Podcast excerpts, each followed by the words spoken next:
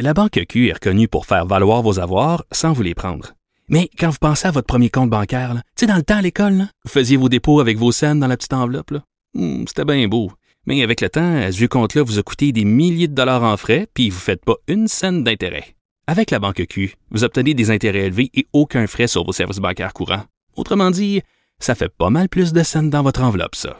Banque Q. Faites valoir vos avoirs. Visitez banqueq.ca pour en savoir plus.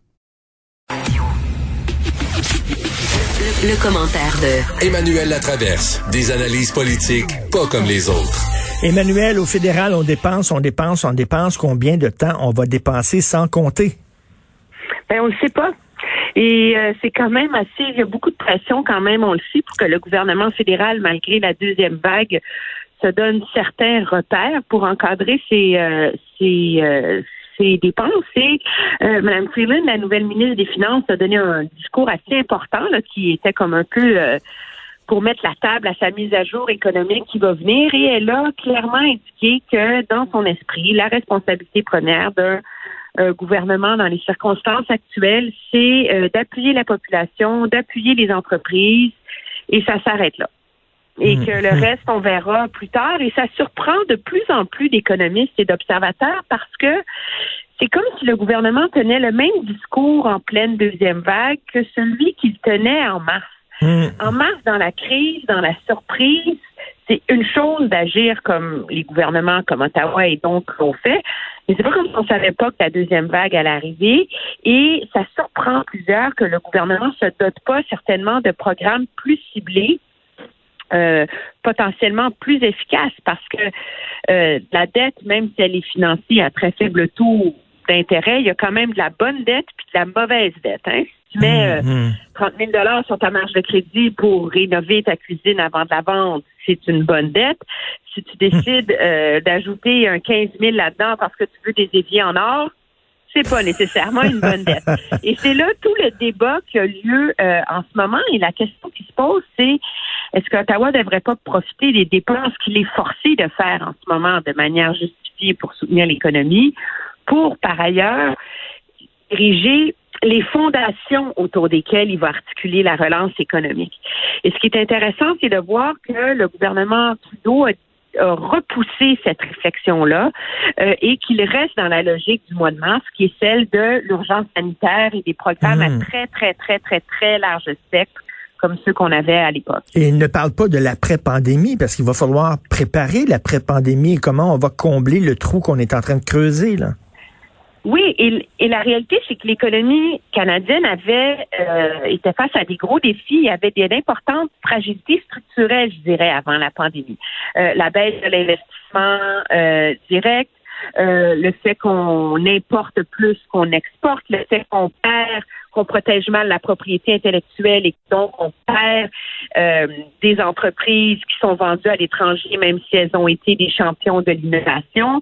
Et ça, ce sont tous des enjeux majeurs sur lesquels Ottawa doit plancher pour réussir à euh, articuler une reprise qui va être cohérente. Et ce qui est surprenant, c'est de voir que il n'y a aucune réflexion dans le débat public de la part du gouvernement fédéral là-dessus. Euh, on a vraiment repoussé au calendrier toute, toute, toute, toute, toute cette réflexion-là. Et ça suscite de plus en hmm. plus d'inquiétude parce que les autres pays du monde, eux, sont en train d'articuler précisément autour de quelle base ils vont euh, ils vont euh, financer cette relance économique post-pandémique. Et écoute, question là, euh, existentielle, ben, question d'éthique, tiens, une question morale intéressante qui se joue qui, à, Québec, au Québec. Jusqu'où un gouvernement doit être transparent? Dans la gestion d'une crise? Ben oui. Parce que le mot transparent est un transparence, transparence, c'est un peu devenu comme un, un, mot qui veut tout dire et rien dire dans la voix de l'opposition. Euh, notre collègue Mario Dumont est de ceux qui croient qu'ils se sont fait prendre à leur propre jeu euh, là-dedans. Euh, moi, je pense qu'il y a une ligne très claire. Je ne comprends pas cette logique de demander au gouvernement de révéler le détail de ces discussions internes, à savoir quelle quelles décisions sanitaires et quelles règles doivent être mises en place. C'est comme si tout d'un coup, sous prétexte de l'urgence sanitaire, on voulait que ça soit la santé publique qui dirige le Québec, alors que c'est important que ces choix-là demeurent entre les mains de notre classe politique. C'est le gouvernement qui a été élu. Hmm. Donc, euh, est-ce qu'il y a un délire de l'opposition sur l'enjeu de la transparence? Peut-être, mais en même temps, le gouvernement euh, peine à rendre public des données qui seraient assez fondamentales, je pense, pour permettre la reddition de comptes. Comment ça se fait qu'on ne réussit pas à faire 30 000 tests par jour? Hmm. Pourquoi on l'a pas dit qu'on a perdu notre capacité de tracer les cas euh, à la fin du mois de septembre? On en est rendu du où là-dedans? Pourquoi est-ce qu'on juge que le masque, c'est pas nécessaire à la fin du primaire? Sur quelle étude on se base? Et donc, euh, c'est très élastique, la transparence. Et le fait que le gouvernement l'utilise d'une façon et que ah. l'opposition l'utilise de l'autre, ça finit finalement par brouiller les cartes du débat public. Mais tout à fait. Puis en même temps aussi, c'est c'est le problème d'un gouvernement de cacher certaines choses. Mettons par exemple, il manque de masques. On est à court de masques. Est-ce que le gouvernement peut dire, ben il manque de masques, il va créer une panique? Il faut aussi cacher des choses. Des fois, est-ce qu'on peut être toujours transparent pense pas En urgence sanitaire, tu peux cacher les choses. Le manque de masques à un moment donné, et c'est là que que les choix sont éthiques et moraux.